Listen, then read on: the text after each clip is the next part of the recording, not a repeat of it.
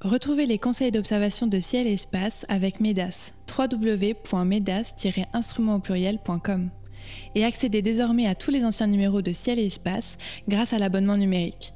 Pour en savoir plus, rendez-vous sur ciel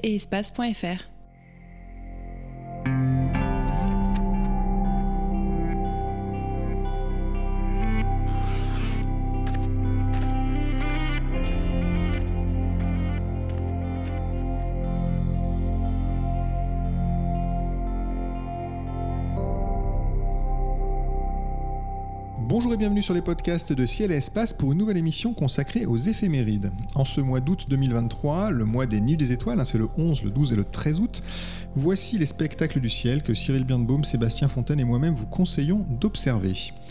Le coucher de soleil dans l'Arc de Triomphe à Paris les 7, 8, 9 août. Un joli rapprochement entre Jupiter et la Lune est prévu le 8.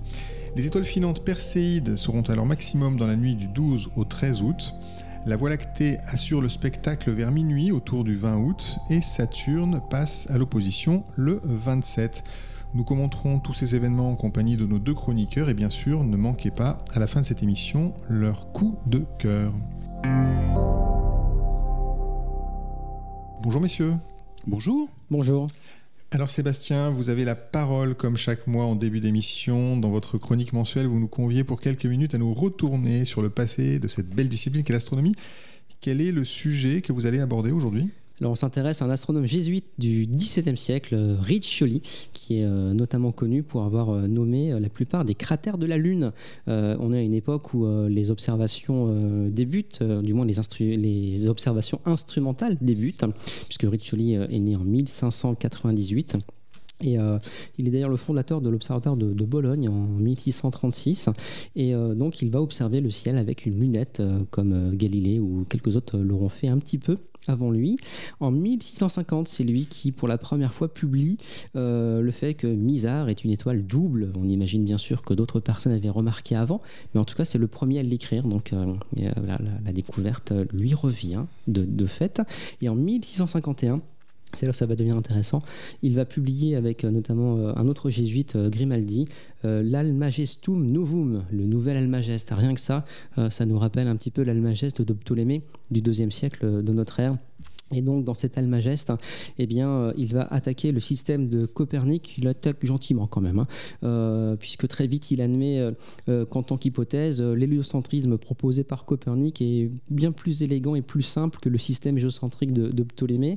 Alors, Riccioli, en tant que jésuite, va quand même essayer de défendre la thèse géocentrique. Il va proposer un autre système du monde, qui d'ailleurs n'est pas sans rappeler un petit peu celui de Tycho Brahe, vous savez, le système hybride, où on avait le Soleil et la Lune qui tournaient autour d'une Terre immobile, tandis que Mercure, Vénus, Jupiter et Saturne tournaient autour du Soleil. Dans le système de Riccioli, eh bien, on a la Lune, le Soleil, Jupiter et Saturne qui tournent autour de la Terre, et Mercure, Vénus et Mars qui sont des satellites du Soleil. Enfin bon, on n'en finit pas de, révolutionner un petit peu la vision du monde. Euh, on retrouve là des systèmes encore plus compliqués que les épicycles et les déférents développés par Ptolémée dans l'Almageste pour rendre compte un petit peu des mouvements des planètes, notamment de la boucle de rétrogradation de Mars. Donc on se rend compte que tout ça, évidemment, n'est pas très euh, tenable euh, sur le long terme. Et donc euh, Riccioli va surtout travailler euh, à la géographie lunaire. Hein. C'est vraiment ça qu'on retient euh, de lui et de, sa nouvelle, de son nouvel Almageste. Vous savez qu'aujourd'hui, on a répertorié plus de 30 000 cratères de plus d'un kilomètre de diamètre sur, sur la Lune. à l'époque des premières observations instrumentales, eh bien, il y a plusieurs hypothèses hein, pour caractériser ces, ces cratères. certains nous parlent de récifs coralliens, d'autres évoquent la présence d'anneaux de glace hein, pour expliquer euh, ces formations euh, presque parfaitement circulaires. Euh, vous avez Kepler c'est celle que je préfère, Kepler, qui lui explique que ce sont des trous creusés par les sélénites, vous savez, les habitants supposés de, la Lune, avec sa petite pelle, comme nous mime Cyril à l'instant. Et puis Arago ou Flammarion, eux, évoquent plutôt le volcanisme lunaire hein, qui, existe ou qui a existé, mais voilà, qui est loin d'expliquer la présence de tous les cratères que l'on voit aujourd'hui, puisque vous le savez, ils sont plutôt d'origine météoritique. Donc avec sa lunette de 15 pieds, 4 mètres 50 en gros de, de, focale, et Riccioli va nomenclaturer euh, à peu près 350 euh, cratères. Il va les nommer. Les noms sont tous euh, des, savants ou des, astronomes du passé de, de Riccioli. peu de femmes ont leur nom sur la Lune. il faut attendre vraiment l'époque contemporaine pour que Sally Ride ait son nom sur la Lune. Vous savez, c'est cette astronaute américaine qui a volé en 1983 à bord de la navette et qui est décédée en 2012. Et puis sinon, de leur vivant, à ma connaissance en tout cas, seuls les astronautes des missions Apollo ont eu leur nom donné à un cratère de la Lune, mais des cratères assez anecdotiques, hein, invisibles avec les, télescopes amateurs. Donc euh, voilà pour notre ami Rich Chioli et ses cartes de lune hein, qui, qui aujourd'hui encore se, se, trouvent, elles sont très belles, on, les voit accrochées parfois euh, sur, les, sur les murs des, observatoires. Donc euh, voilà une, nomenclature qui est encore utilisée puisque les noms sont restés. Donc Riccioli qui a baptisé tant de cratères sur la Lune. Bah, écoutez Sébastien, vous gardez la parole parce qu'on passe à la liste des événements à observer au mois d'août et on commence avec ce coucher de soleil dans l'Arc de Triomphe. Euh, l'alignement pardon, est favorable les 7, 8 et 9 août. Alors que va-t-il se passer exactement euh, ce soir-là Oui, alors c'est vrai qu'on en parle régulièrement, ça arrive à peu près tous les six mois. Vous avez donc euh, le soleil qui se couche dans l'Arc de Triomphe quand on se place depuis le rond-point des Champs-Élysées, donc en bas des, des Champs-Élysées, et c'est à 21h20. Euh, que le soleil euh, va entrer dans l'arc de triomphe. Euh, donc ça se photographie, hein. Cyril avait déjà évoqué le sujet à, plusieurs reprises. ce qui est chouette, c'est voilà, si vous avez quelques minutes à, perdre, j'allais dire à passer plutôt euh, euh, sur les Champs-Élysées, eh bien oui, euh, mettez-vous au bon endroit, attendez que le soleil passe dans l'Arc de Triomphe, c'est quand même assez, assez rigolo. Et puis, bah, si vous avez des lunettes Eclipse encore en bonne qualité, bah, regardez un petit peu le soleil, puisque vous pourriez peut-être y voir des taches à sa surface. Hein, Il y a une activité qui, qui, reprend. Et donc, vous pouvez comme ça, pendant quelques minutes, faire une petite astronomie citadine plutôt agréable. Oui, Cyril. Il y, a un truc rigolo à faire parce que personne n'y pense et en fait, euh, je l'avais fait la dernière fois, c'est que plutôt que de photographier en fait dans le sens vers le soleil, c'est de regarder dans l'autre sens en fait.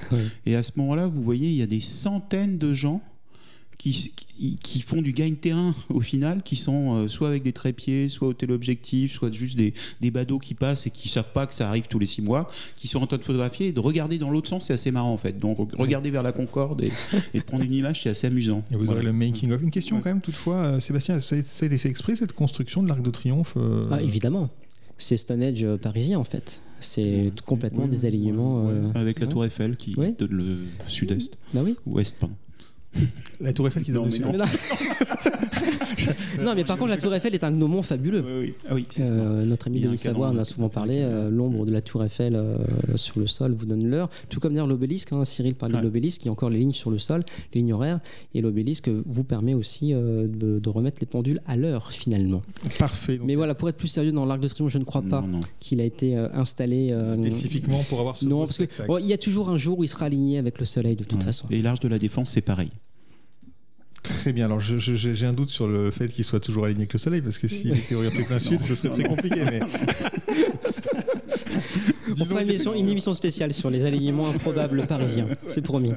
Très bien, alors on passe au 8 août. Euh, plus facile peut-être, Cyril, un joli rapprochement entre Jupiter et la Lune qui pourrait être contemplé en fin de nuit. Euh, Depuis le rond-point des Champs-Élysées notamment, euh, mais pas sous l'Arc de Triomphe. Jupiter est très brillante.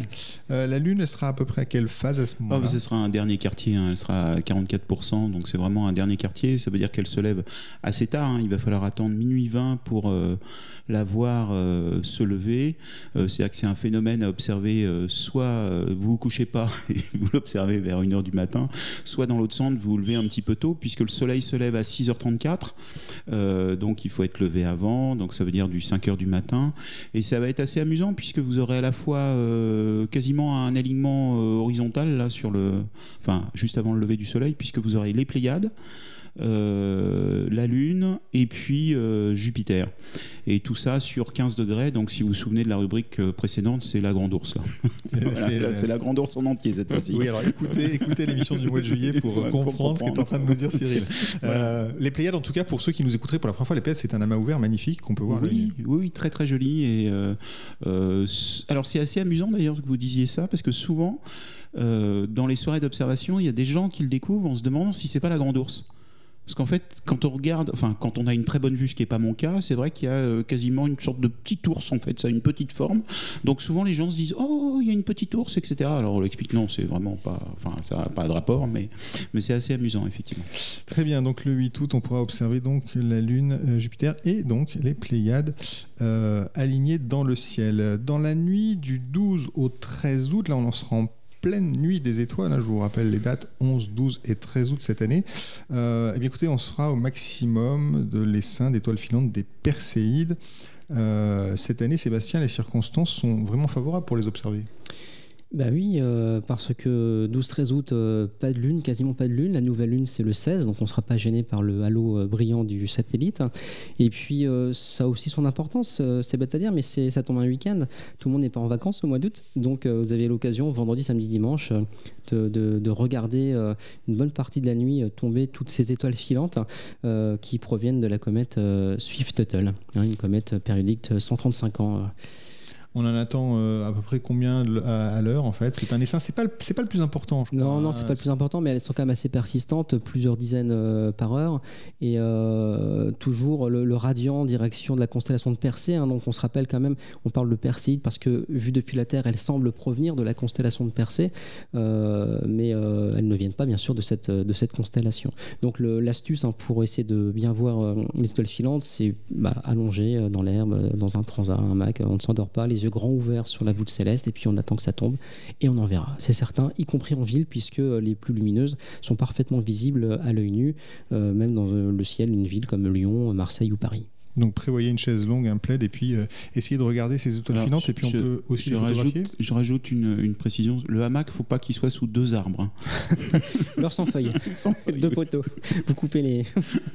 les perséides d'hiver. Soyons plus sérieux, Cyril, on peut photographier les perséides. on, peut, on peut garder un souvenir de ces soirées. C'est super facile, c'est super facile. Euh, donc un appareil photo, euh, il faut le débrayer complètement. C'est-à-dire qu'il faut être en, tout en manuel. En manuel, euh, manuel à la fois sur la vitesse, manuel à la fois sur l'ouverture. Euh, donc il faut ouvrir au maximum, c'est-à-dire que c'est le chiffre le plus petit, là. Euh, donc le diaphragme ouvert au maximum qui va capter l'entonnoir à lumière qui va prendre le plus possible de lumière. Euh, un temps de pause euh, assez long, mais plus vous allez faire long, plus vous allez mettre en évidence la rotation terrestre, donc vous aurez plus des étoiles ponctuelles, mais des petits traits. pour donner un ordre de grandeur, c'est en général une dizaine de secondes sur un 20 mm ou gros l'ordre de grandeur c'est ça euh, pour pas avoir les étoiles bouger pour, pour, pas avoir les étoiles bouger ouais. Mmh. sinon ça fait plein de petits traits et une éventuelle grande étoile filante euh, il va falloir mettre la sensibilité euh, euh, avec un grand chiffre, donc au, quasiment pas au maximum, parce qu'après ça fait du, grain sur le du bruit thermique, on va dire, euh, sur l'appareil. Donc ça veut dire que vous êtes peut-être à 2000 euh, ISO, 2500 ou un peu plus si vous avez un, un boîtier moderne. Vous pointez, bah, si possible, avec en bas de l'image un peu d'horizon pour que ce soit joli, donc pour avoir une référence. Donc on, se souvient très bien de certaines photos qu'on a vues dernièrement où il y a l'horizon, un arbre et une étoile filante qui traverse le ciel. C'est toujours beaucoup plus joli quoi d'avoir un, peu un premier plan.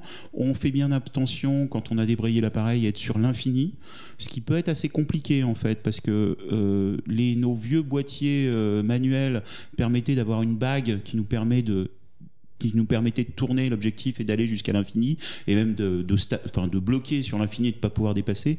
Maintenant, avec tout ce qui est euh, boîtier hybride, etc., vous êtes quand même souvent obligé de faire une pré-mise au point sur quelque chose à l'infini, euh, soit à la tombée de la nuit ou une lampe ou quelque chose un peu loin, euh, et puis après de scotcher, enfin de passer en mode manuel et de bloquer tout pour, que, pour être sûr qu'on est bien sur l'infini. Sinon, ce que vous pouvez faire, c'est euh, prendre en fait, euh, vous mettre sur live view, ce qui vous donne l'image en direct de ce que vous êtes en train de photographier, de pointer une étoile brillante, de zoom, non pas zoomer, mais de zoomer euh, numériquement sur l'écran au maximum, de faire la mise au point, de la bloquer, donc vous étiez en manuel, et à partir de là, de, pointer correctement. Ça, c'est l'autre euh, solution qui marche assez bien. Euh, et puis après, bah, vous utilisez souvent maintenant sur les boîtiers modernes, il y a un intervallomètre, et bah, vous faites des photos euh, régulièrement, et puis au, petit bonheur la chance, vous pouvez en, en, avoir une qui passe, c'est quand même assez facile au final. ce qui est sûr, c'est que c'est comme dans les, dans les supermarchés. Ah. Oui, exactement comme dans les supermarchés, supermarchés c'est pas la peine de changer de fil. C'est-à-dire que c'est pas parce qu'il y en a une dans un endroit qu'il faut pointer cet endroit-là. C'est-à-dire que vaut mieux dire ce premier plan est joli, cette zone est bonne, je fais que cet endroit-là, et euh, plutôt que de changer tout le temps, parce qu'en changeant tout le temps, c'est comme dans le supermarché, c'est-à-dire que ça va être long, beaucoup plus long pour en trouver une. Et ça ne donnera pas grand-chose, pas forcément grand-chose. Très bien. Merci pour le conseil d'observation de ces Perséide. Petit focus maintenant sur la Voie lactée. Autour du 20 août, notre galaxie est bien visible après minuit vers le sud-sud-est. La Lune est absente à cette période-là. Sébastien, vous nous emmenez faire une petite promenade aux jumelles dans la Voie lactée? D'accord, très bien. Alors la Voie lactée, euh, donc cette grande arche euh, blanchâtre hein, qui coupe le ciel d'un horizon euh, jusqu'à l'autre, remplie d'étoiles. Donc déjà la première chose quand on pointe sa paire de jumelles en direction de la Voie lactée, eh bien c'est qu'on comprend de quoi elle est faite. les jumelles commencent à résoudre la Voie lactée en points, en étoiles. On en compte, on les compte pas d'ailleurs tellement il y en a évidemment. Et c'est vrai que la balade aux jumelles elle est intéressante, même pour les observateurs aguerris. Alors on peut prendre comme point de départ le triangle d'été à cette époque de l'année il est très haut euh, au-dessus de l'horizon quasiment au zénith. Le triangle d'été rappelez-vous sont les étoiles Vega de la constellation de la Lyre Deneb de la constellation du Cygne Altaïr de la constellation de l'Aigle. Et pourquoi je parle du triangle? Eh bien c'est parce que la Voie lactée le traverse. Et donc déjà euh, il faut s'assurer que la Voie lactée soit au-dessus de sa tête si on veut tenter de l'observer avec une paire de jumelles euh, là, vous allez vous rendre compte que même dans un ciel euh, périurbain, la Voie lactée peut être perceptible à l'œil nu et aussi grâce à une paire de jumelles. Donc voilà, donc premier point de repère, le, triangle d'été. Alors tant qu'on est dans le triangle, eh bien vous pouvez très bien euh, vous perdre un petit peu dans les étoiles du triangle vers la constellation de la Flèche ou du Dauphin, mais surtout aller dans le Petit Renard pour débusquer M27, cette nébuleuse planétaire perceptible à l'œil nu et bien visible dans une paire de jumelles où on voit assez nettement les, contours de, de sa forme. Vous pouvez vous diriger euh, vers euh, euh, la tête du cygne avec l'étoile Albireo, une étoile double colorée. alors l'idéal c'est quand même d'utiliser un petit instrument d'observation autre que des jumelles, mais malgré tout, on, se rend vite compte avec un faible grossissement qu'on a affaire à deux étoiles, l'une plutôt jaune orangée, l'autre plutôt bleutée.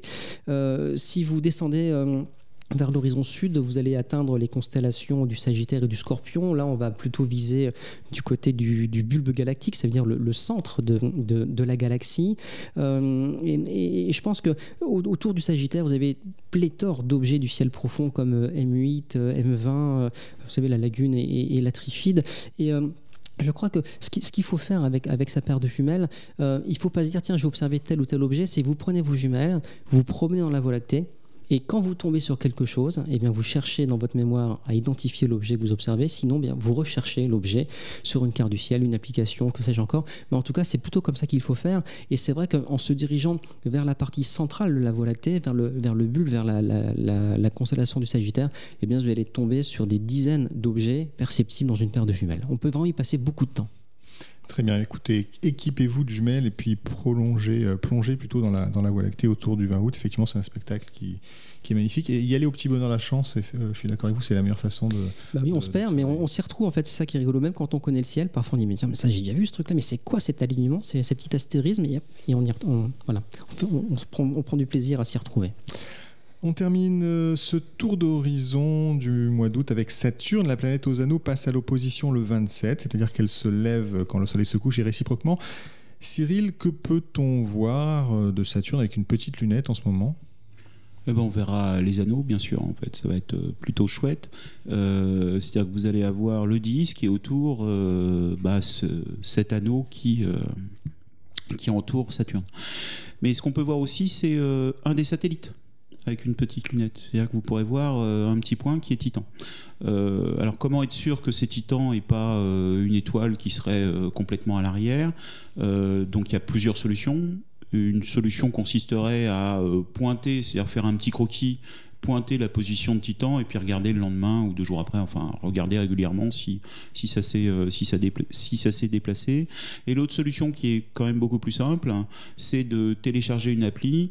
Euh, vous avez Gaz Giant qui marche assez bien sur euh, quel que soit le, votre, votre smartphone euh, et qui vous permet, bon alors déjà de choisir la, la géante. Donc là, il faut choisir Saturne.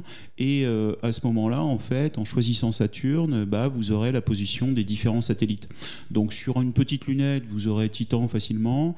Si vous utilisez un télescope de 20 cm, là ça devient un peu plus rigolo puisque vous commencerez à voir en fait euh, bah, la division de Cassini, c'est-à-dire que les anneaux sont séparés en deux. sur les deux extrémités des anneaux, avec un 20 cm, vous verrez même la division de Henke, donc deux petits traits aussi sur, le, sur les bords.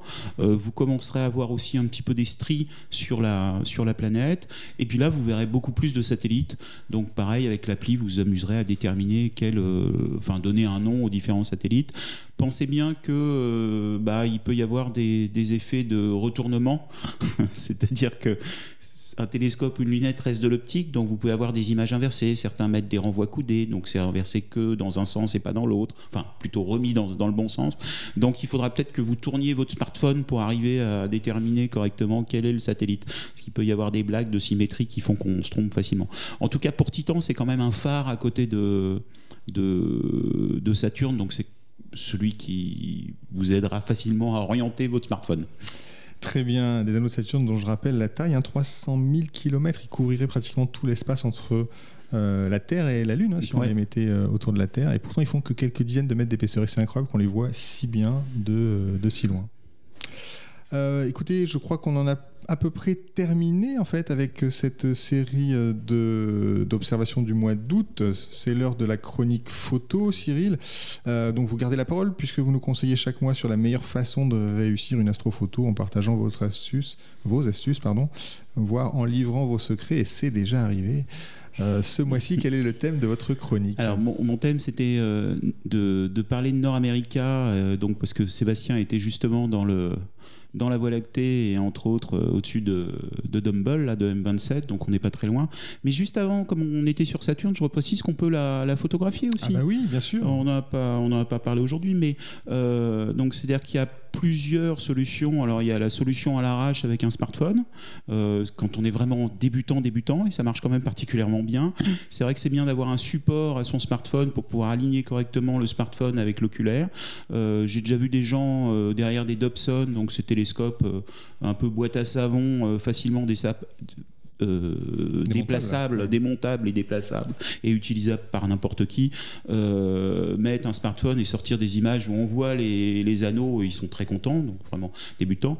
Bon, les meilleures solutions étant effectivement d'utiliser euh, bah, des, soit des caméras, soit des petites caméras exprès, soit des appareils photo, idéalement en mode vidéo ce qui vous permet en fait d'accumuler un maximum d'images et puis après de sélectionner les bonnes images, de stacker, donc d'additionner ces images, etc.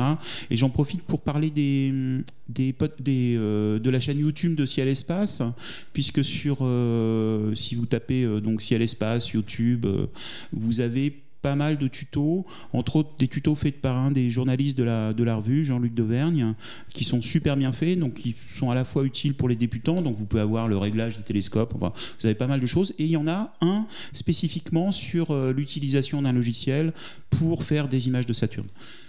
Ceci étant dit, je passe à ma, rubrique. Non, vous, avez, vous, avez, raison d'avoir fait ce, retour sur Saturne. Effectivement, c'est important de parler d'astrophoto et de, Saturne, qui est un objet qu'on peut photographier euh, facilement. Et j'insiste, puisque Jean-Luc est un collègue, mais effectivement, j'insiste, les astro-tutos et euh, les conseils d'utilisation des logiciels ont été très utiles pour ma propre petite personne qui n'avait pas fait d'astrophoto, je le confesse, avant euh, l'année dernière. Et j'ai réussi mes premières photos de Saturne grâce à lui. Donc, écoutez, si vous débutez en astrophoto, euh, allez voir euh, ce que nous avons publié sur la chaîne YouTube de Ciel et Espace. Et vous allez voir, en fait, c'est très simple. En fait, on, a souvent beaucoup de timidité à s'y mettre parce que, en fait, finalement, ça, ça, fonctionne assez bien. Oui, et puis là sur Saturne, il utilise un des logiciels libres, donc c'est facile à, à, installer. Enfin, ça marche très très bien. C'est bien fait. Parfait. Alors écoutez, on va rebasculer sur la chronique photo euh, euh, mensuelle et vous vouliez nous parler de North America. Donc voilà. une magnifique nébuleuse. Voilà, c'est une nébuleuse qui est à côté de, de la nébuleuse du Pélican, d'ailleurs, mais c'est peut-être pas ça l'objectif. C'était euh, à côté de Deneb, donc la queue du cygne. Là, cette fois-ci, c'est pas Albireo et l'œil du cygne multicolore. On est complètement de l'autre côté. Donc on est sur l'une des étoiles du triangle de l'été. Et si vous visez, alors si vous n'êtes pas très très bon au pointage, c'est-à-dire qu'il suffit de prendre un 85 mm ou un 100 mm et de mettre euh, euh, des nebbes dans le champ, Et si vous accumulez des, des pauses euh, assez longues, c'est-à-dire que si vous prenez euh, une monture équatoriale en parallèle de nouveau et vous pointez, vous faites des pauses de 30-40 secondes, euh, en faisant une multitude d'images, vous allez pouvoir additionner ces images et mettre en évidence la nébuleuse.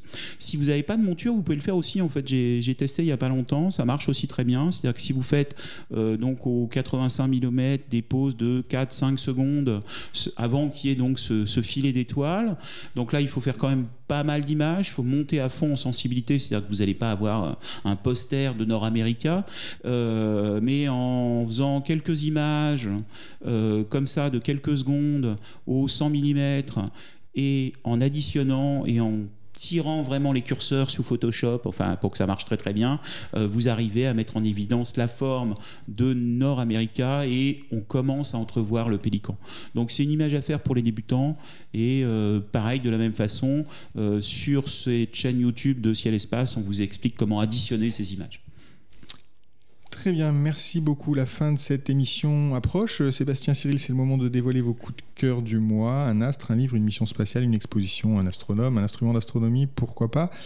Vous avez le choix. Et Sébastien, quel est votre choix? Alors c'est un coup de cœur pour Cyril, mais je ne sais pas si on peut y croire.